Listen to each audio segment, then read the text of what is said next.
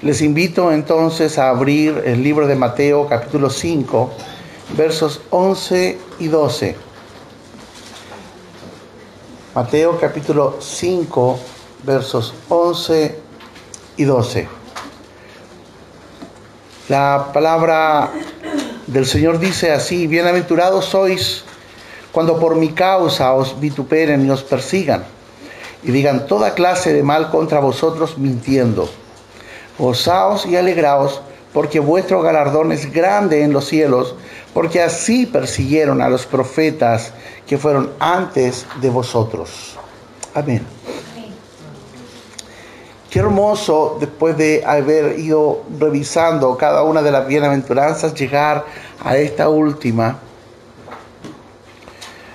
y poder meditar en ella el día de hoy y extraer aquel alimento necesario para nuestro corazón. El hombre, queridos, en esa búsqueda permanente de sentido de la vida, abraza distintas causas. A través de la historia algunos han llegado a dar su vida por estas causas que les ofrece un aparente sentido a su existencia. El hombre busca sentido. El hombre tiene una tremenda necesidad de, trascendencia. Y en esa necesidad siempre busca algo con que identificarse, de qué sentirse parte, algo que le permita dormir tranquilo y llenar el vacío de su alma. Se agrupan alrededor de algún hombre que les ofrece llenar aquel inmenso vacío de sus corazones a través de ideas, conceptos, filosofías, religiones. Algunas veces esto termina en guerras, pero otras tantas les hace adormecer en su propia justicia. Y así terminan sus días creyendo que esto le dio sentido a sus vidas. En otras palabras, mueren justificados en sus propios pecados creyendo que han hecho algo importante, no saben que sus días terminarán en el más en la más completa y horrenda eternidad sin Dios.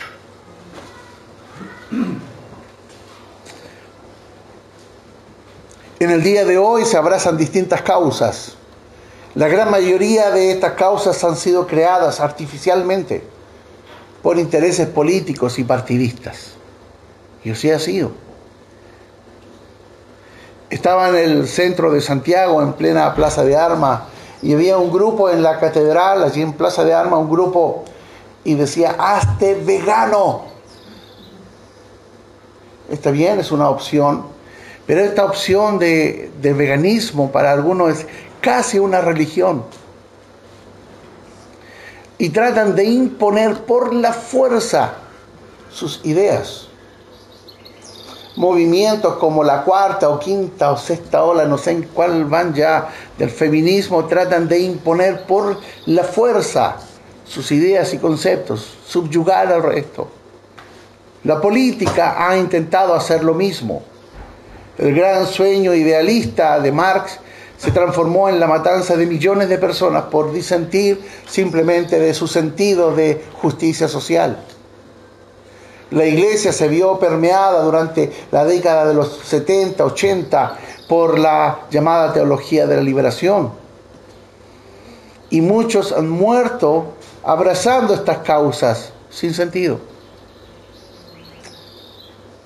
Porque todo esto tiene un sentido corto, un sentido sin trascendencia eterna. Lo conversaba con alguien hace poco, le decía, ¿te has dado cuenta que el hombre intenta eh, perpetuar su legado buscando esta trascendencia y algunos en la sociedad lo reconocen y le ponen nombre a las calles, por ejemplo, nombre a algunos lugares, nombre a equipos de fútbol. Nos reíamos justamente diciendo, ¿y quién, quién es esta persona? ¿O qué es lo que es? Si te dicen Fernández Vial, ¿qué es? Un equipo de fútbol. pero es el nombre de alguien que hizo algo, pero su historia está olvidada. Se la llevó el viento tal cual como se lleva las hojas en otoño. Mas hay un nombre que ha permanecido a través de la historia y es el nombre de Jesús. El tiempo no ha logrado borrar las huellas de Él. Por el contrario, todos los días se suman más y más hombres y mujeres, niños y ancianos, encontrándole el real sentido a la vida y la real trascendencia, que no tiene que ver con el ser humano en sí, sino que tiene que ver con Dios, que ha rescatado a esta persona para darle eternidad. ¡Qué extraordinario! Esto es maravilloso en nuestras vidas.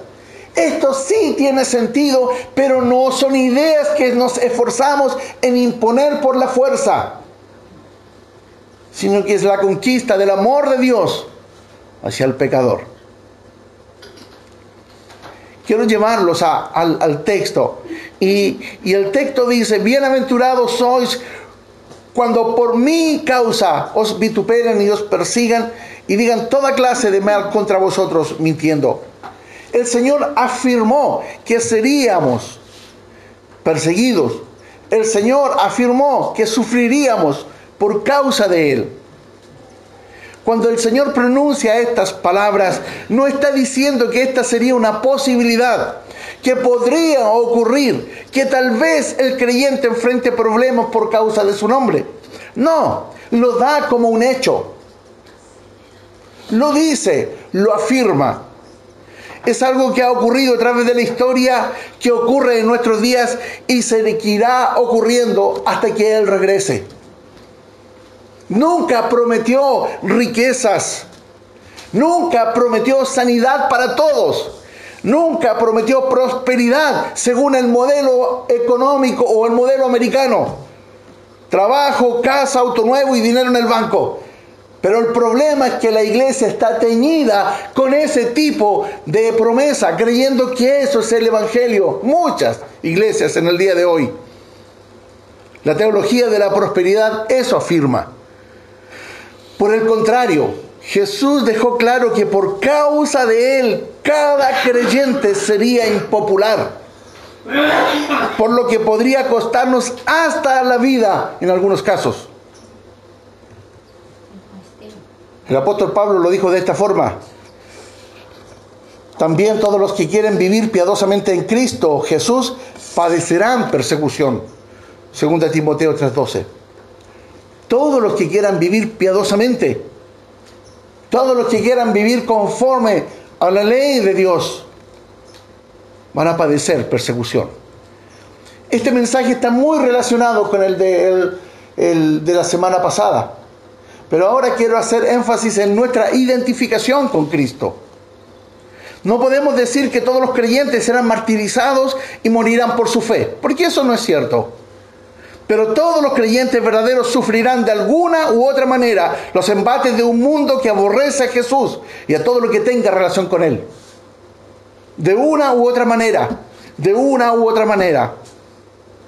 Tal como lo mencioné en el sermón anterior, ser un fiel seguidor de Jesucristo es ser un paria social, un disidente en medio de un mundo caído, que obedece a los placeres de la carne antes que obedecer el mandato de Dios, que dice, convertíos y volveos de vuestros ídolos, apartad vuestro rostro de todas vuestras abominaciones. Ezequiel 14:6. Ese es el llamado de Dios. Y cuando un hombre o una mujer es llamado por gracia al cuerpo de Cristo, es salvado, restaurado en su vida, se transforma inmediatamente en un enemigo de una sociedad que no quiere a Dios, que lo aborrece. Qué penoso es escuchar a otros creyentes que dicen que el hombre no es tan malo, que hay algo bueno en el hombre, cuando en el libro de Romanos claramente la Biblia dice, no hay justo ni aun uno, no hay nadie bueno, no hay quien busque a Dios. Por eso el creyente, por causa de Cristo, es impopular. Gozas en este momento de la confianza del jefe en tu trabajo, disfrútalo. Maravilloso, Dios lo está permitiendo. Nosotros estamos viviendo cierto tiempo de bonanza en nuestra nación.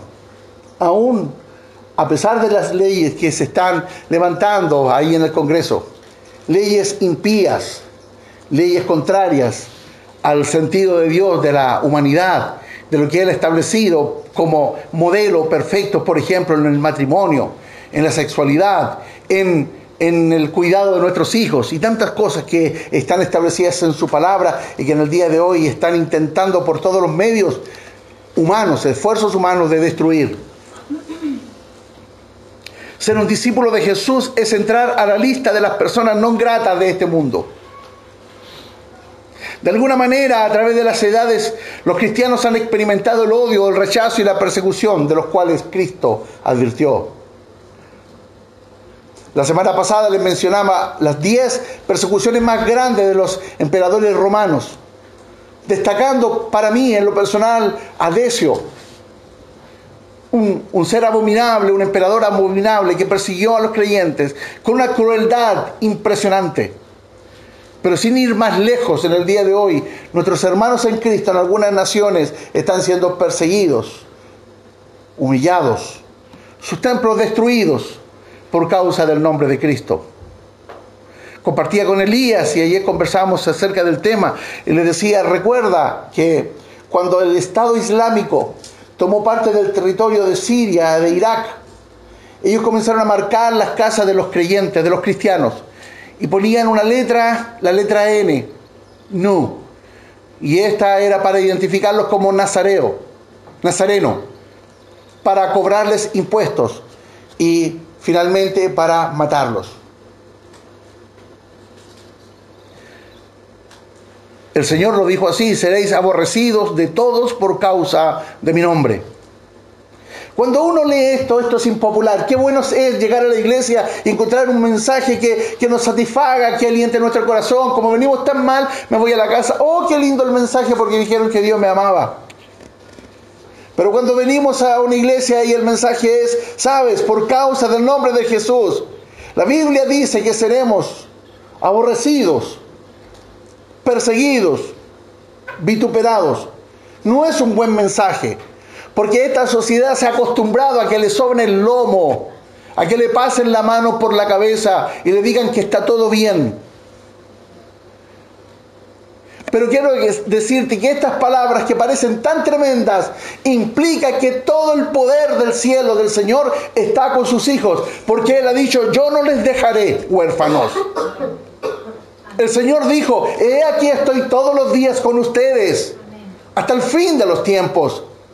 Entonces nosotros creemos que es ese andar, ese andar tranquilo, como el paseo por el parque, como el paseo por la playa. Y ahí el Señor al lado nuestro como, mira, oh, qué bien, mira qué lindas las gaviotas, las olas del mar, mira cómo caen las hojas. No, Él está con nosotros todos los días para enfrentar el día malo.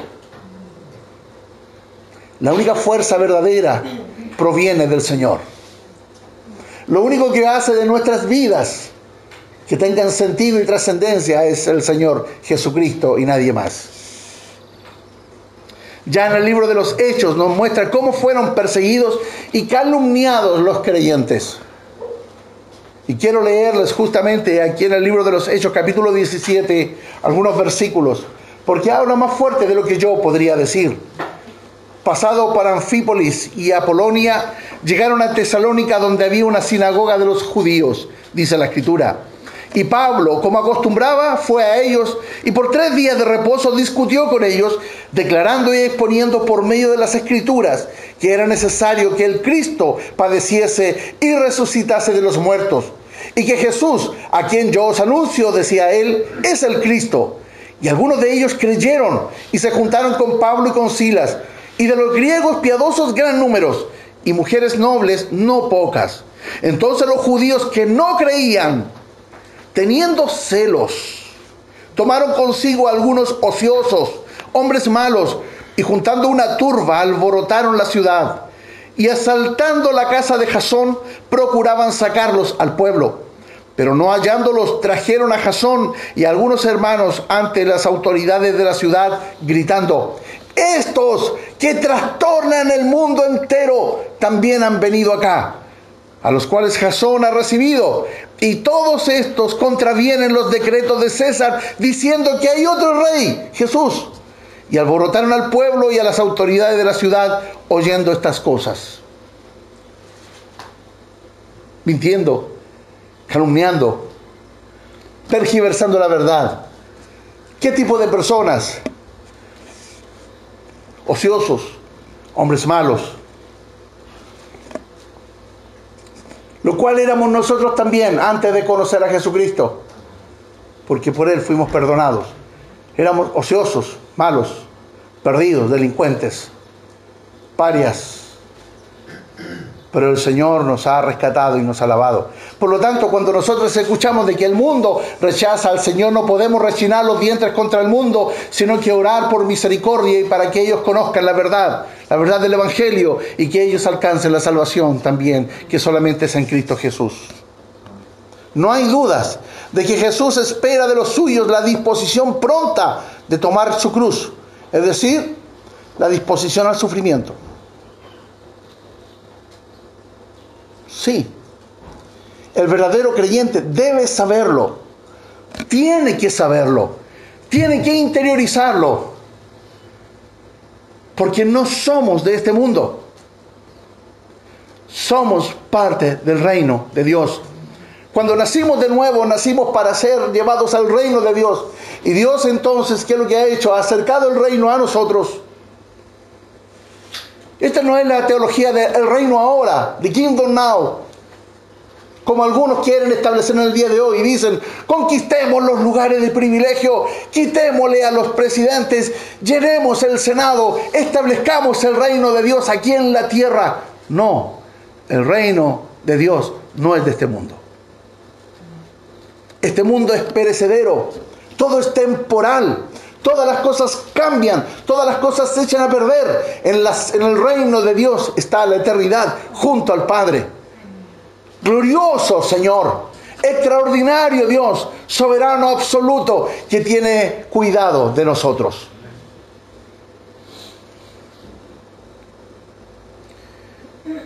Algunos intentan establecer el reino aquí. Y a veces escucho a tantos luchar por establecerlo acá y hacer estrategias para conquistar los puestos del Senado. Si hay hombres que tienen un llamado al trabajo a través de la política y son hombres de Dios, que así sea.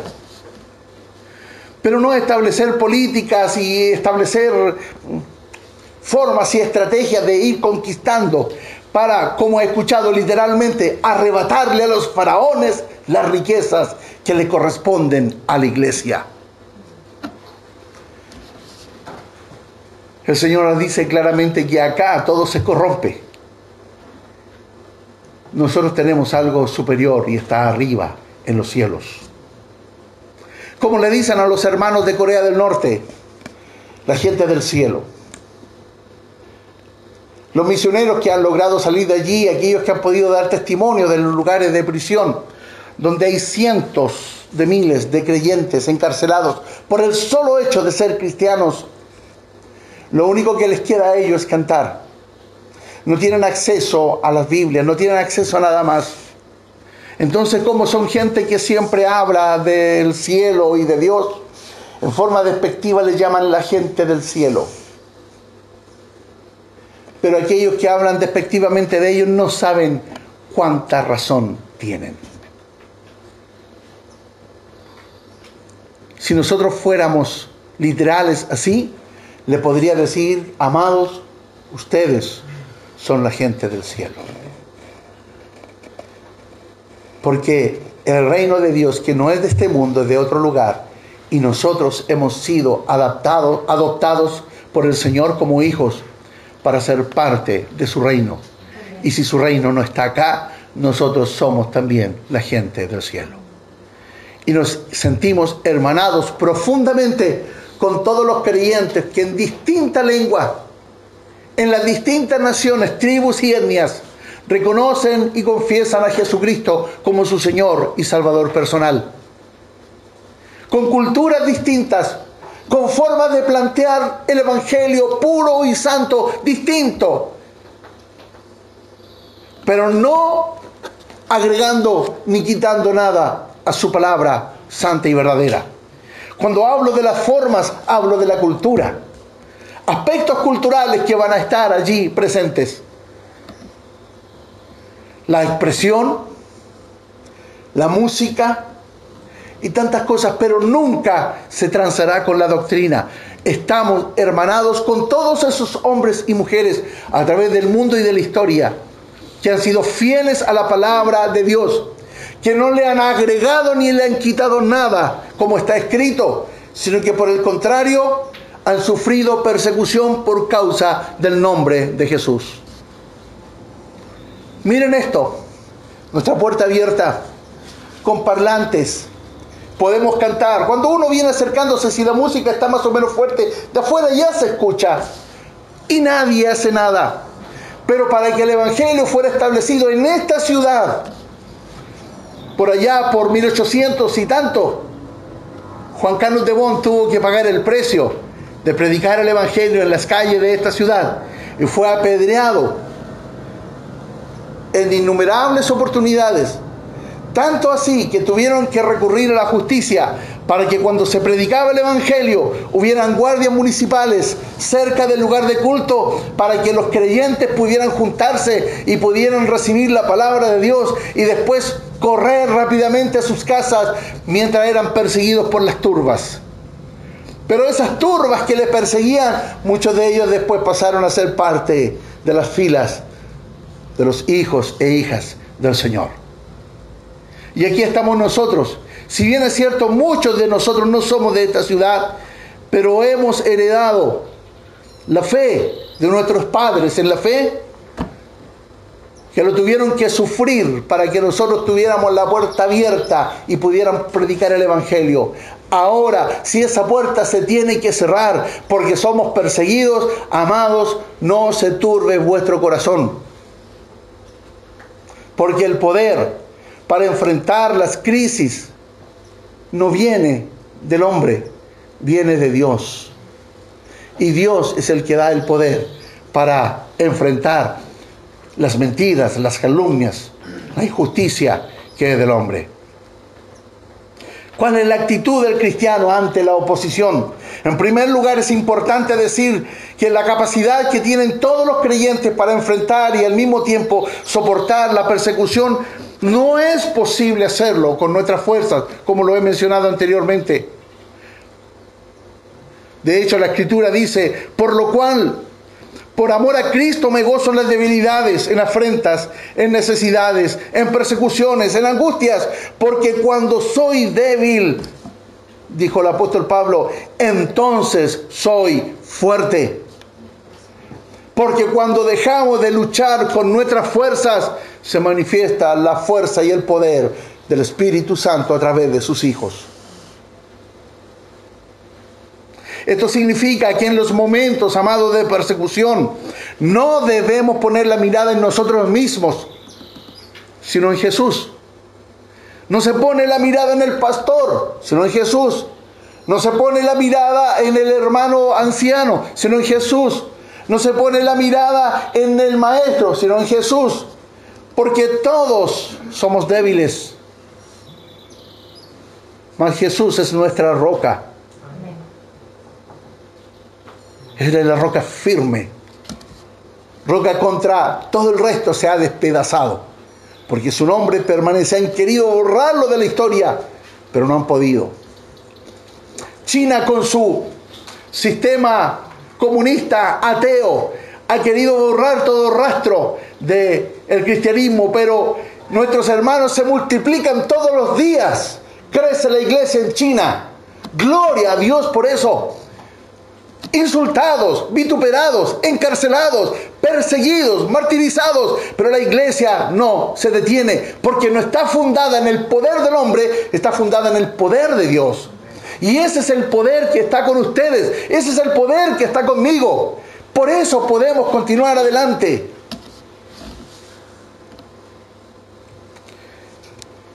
Un ejemplo, otro ejemplo claro que se encuentra en el libro de los Hechos, capítulo 4, verso 24.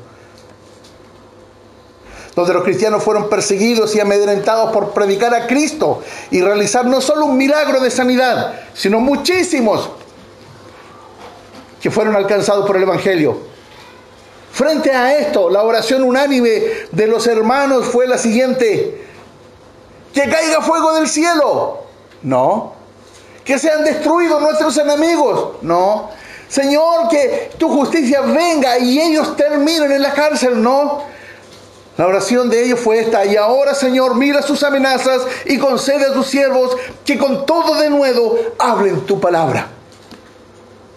No es, Señor, líbranos, sino danos fuerzas para continuar hablando tu palabra. ¡Wow! Eran superhombres. Eran los X-Men. ¿Era la Liga de la Justicia? No. Hombres como tú y como yo. Mujeres como tú y como yo. Que sentían miedo. Pero oraban al Dios del cielo y el Dios del cielo renovaba sus fuerzas.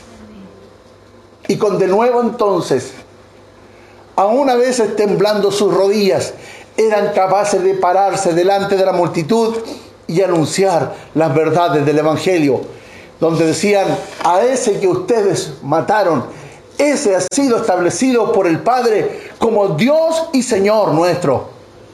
¡Qué tremendo! Ellos oraron a Dios, porque sabían muy bien que el valor para confesar el nombre de Jesús en una sociedad hostil al Evangelio es un don divino y que la capacidad para enfrentar la persecución es una gracia de Dios. También debemos entender que no todos, queridos, experimentarán persecución cuyo fin sea la muerte la cárcel.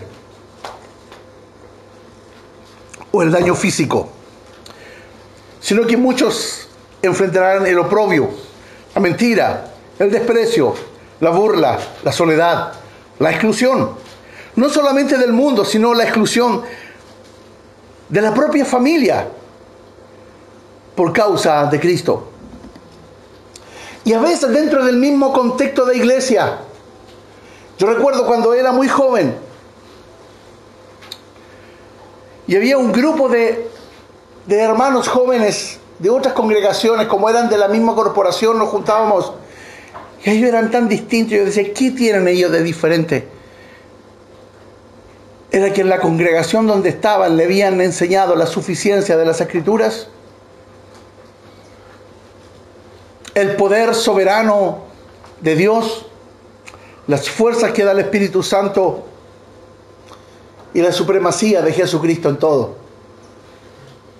Y a mí, recién llegado, nadie me había hablado de eso. Y yo me sentía impactado por lo que ellos tenían. Y yo lo único que decía era, quiero tener lo que ellos tienen. Y lo tenía. No lo sabía.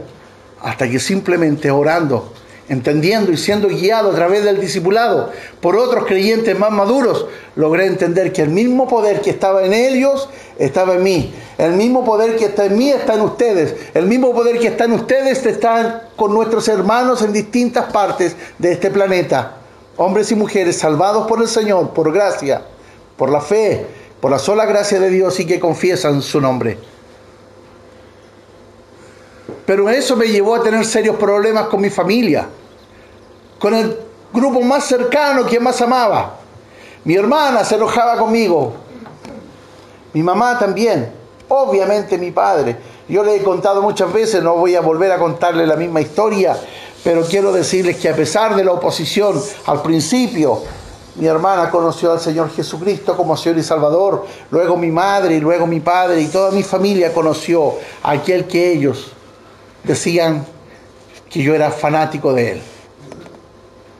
Ahora cuando voy a casa de mis padres ancianos ya, me doy cuenta que ellos son fanáticos de Cristo también. Qué extraordinario. Cambio produce el Señor.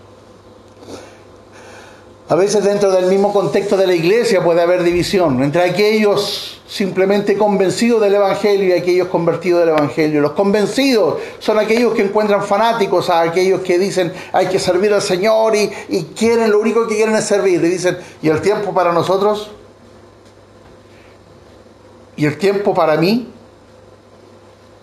Cuando estás en Cristo, tú eres de Cristo.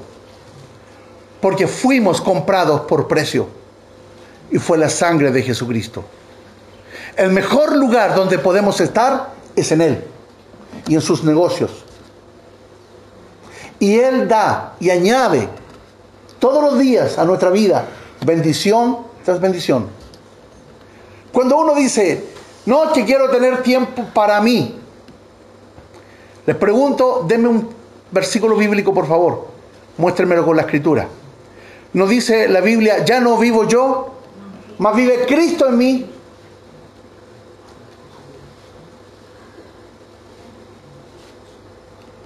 Porque toda nuestra vida fuera de la reunión está en torno a su palabra. Y debemos vivir en su palabra. Y cuando hacemos eso estamos en Cristo todo el tiempo. Y que algunos confunden estar en Cristo con activismo es lo mismo. No es lo mismo. Porque cuando llegamos temprano, si armamos todo para que esto esté decente, no lo hacemos por amor a mi comodidad, lo hacemos por amor a Cristo. Y cuando se ensaya para cantar, se hace por amor a Cristo. Y cuando estamos y las maestras enseñan, lo hacen por amor a Cristo. Y cuando hay alguna reunión y tratamos de estar, lo hacemos por amor a Cristo. Porque todo se trata de Él al final.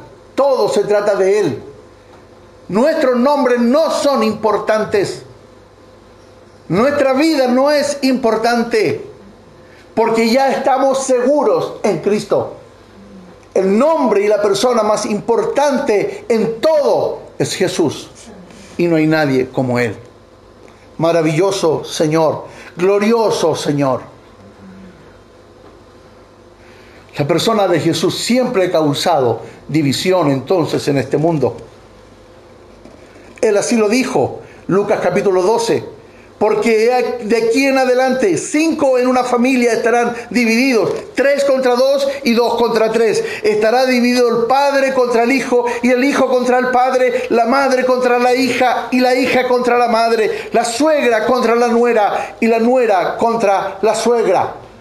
Y lo dice de esta forma mostrando que su nombre trae conflicto. Porque nosotros, como lo dije anteriormente, la semana pasada. No podemos jugar a dos aguas. O somos de Cristo o estamos contra Cristo.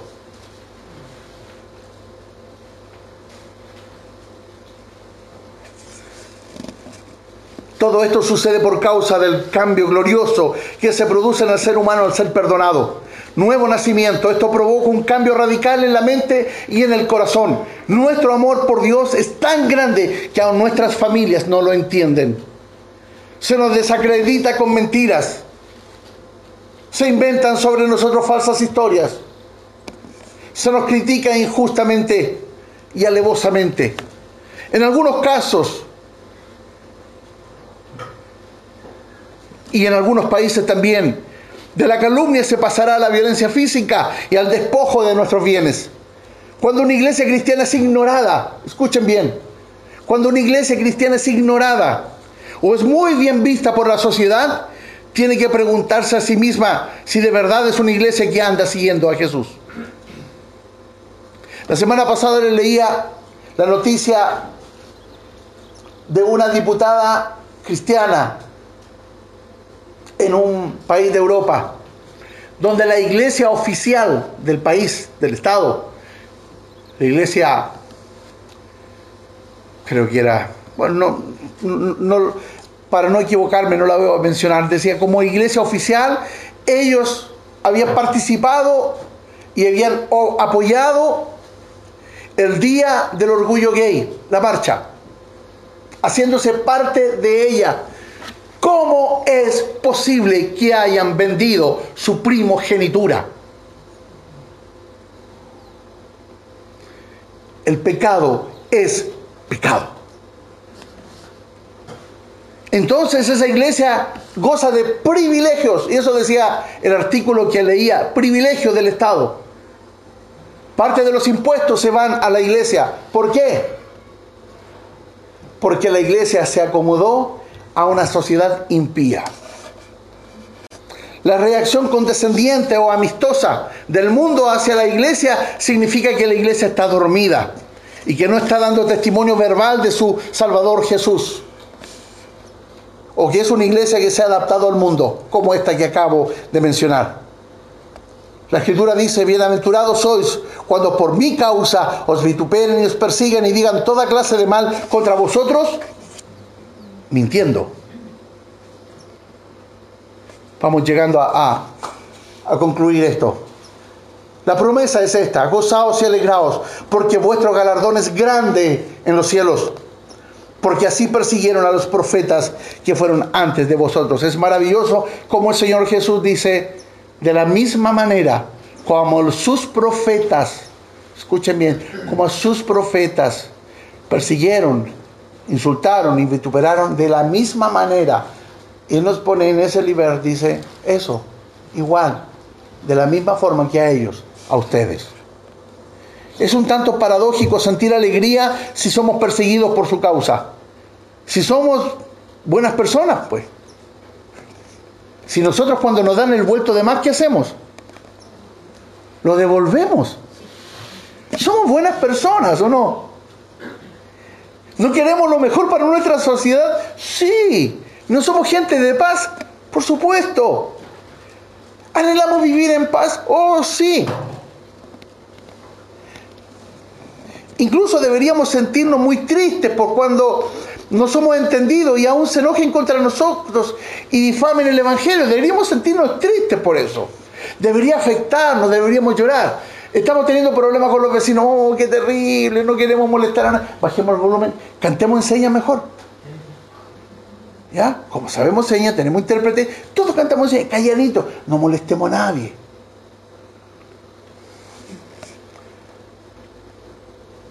En realidad Jesús nos advirtió que esto sucedería por causa de Él. El advertirnos sabemos que esto siempre estará a las puertas de nuestra vida y que si llega la fuerza para enfrentar la afrenta, la calumnia, la mentira y la persecución, no es una virtud humana, sino es una gracia divina. Tal como dice la Escritura, ¿qué pues diremos a esto? Si Dios es por nosotros, ¿quién contra nosotros? La fuerza para resistir la persecución, la injusticia, la mentira, no es una virtud ni un mérito humano, es la fuerza del Espíritu Santo en el cristiano. Como está escrito, si sois vituperados por el nombre de Cristo, sois bienaventurados, porque el glorioso Espíritu de Dios reposa sobre vosotros. Así lo dice el apóstol Pedro en su primera carta, capítulo 4, verso 14. Concluyo con esto. Al ser perseguidos, difamados, maltratados por causa de nuestra fe, es una señal que nos encontramos en el camino correcto, siguiendo los pasos del Maestro. El consuelo y el gozo en medio de la persecución que el creyente verdadero tiene es Jesús mismo como eterna compañía. Él ha dicho, lo afirmó y lo creo. Yo estoy con vosotros todos los días hasta el fin del mundo. Queridos, queridas, como está escrito, vuestro galardón es grande en los cielos, porque así persiguieron a los profetas que fueron antes que vosotros. El gozo y la felicidad del cristiano en medio de la tribulación no procede de lo natural del ser humano, sino que vuelvo a reiterar por tercera vez, es el resultado de la acción del Espíritu Santo en nosotros. Gócense y alegrense entonces, porque cuando somos débiles, entonces somos fuertes. Allí está el Señor para fortalecernos. Inclinen su rostro. Vamos a orar, Señor. Te ruego por esta tu iglesia. Y no solamente por nosotros, porque somos parte del cuerpo. Te ruego por todos los pastores que están predicando la sana doctrina. Por todos los hombres y mujeres temerosos de tu palabra y que sienten temor profundo y reverente de no poner más ni sacar nada. Te ruego por ellos, en primer lugar, que se mantengan en la fe para que sigan guiando al resto de la congregación. Te ruego por las iglesias que se esfuerzan todos los días para mantenerse pura, santa, que saben que tienen cientos de errores, pero que corren a Cristo a pedir perdón. Te ruego por aquellas iglesias que en este momento dan una lucha para mantenerse fiel a la palabra y no sucumbir a las teologías del momento, no sucumbir a las tendencias evangélicas del momento. Te ruego por aquellos que dejaron de creer en ti. Te ruego que vuelvan, Señor. Que como el Hijo pródigo, vuelvan en sí y vuelvan a tus pies. Te ruego por los que han de creer a través del testimonio de tus hijos e hijas. Te ruego, Señor, que nos des poder para enfrentar los malos momentos por causa tuya. Porque los otros, muchos de ellos los hemos buscado nosotros. Pero aún así tu misericordia nos alcanza siempre y nos ayudas aún cuando hemos sido nosotros los que hemos, nos hemos equivocado. Te ruego por poder para enfrentar la mentira, la calumnia, la persecución, de la cual podemos ser nosotros en algún momento tal vez víctimas. Te ruego que nunca olvidemos que es glorioso sufrir por causa de tu nombre. Más te ruego por nuestros hermanos que en este momento sí están sufriendo. Muchísimo, muchísimo. Ten misericordia de ellos. Extiende tus manos amorosas. Consuela sus corazones. Dales fuerza para continuar. Enjuga sus lágrimas. Consuela a las viudas. Te ruego por los misioneros.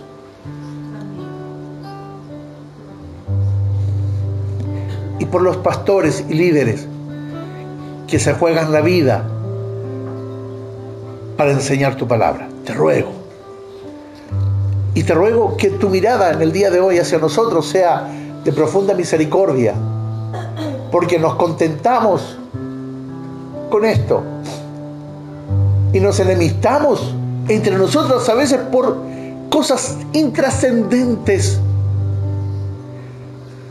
sabiendo que el verdadero gozo y todo es cuando sufrimos por causa tuya, no por causa de nuestras disensiones. Te ruego que un solo espíritu nos una. Te ruego que todos estamos, estemos empapados de ti, llenos del amor. Amados, no os sorprendáis del fuego de la prueba que os ha sobrevenido, dice el Señor. Como si alguna cosa extraña os aconteciese, sino gozaos por cuanto soy participante de los padecimientos de Cristo, para que también en la revelación de su gloria os gocéis con gran alegría. Si ustedes son insultados por el nombre de Cristo, son bienaventurados, porque el glorioso Espíritu de Dios reposa sobre ustedes. Señor, toda gloria, honra y reconocimiento solo a ti. En el nombre de Jesús oramos. Amén.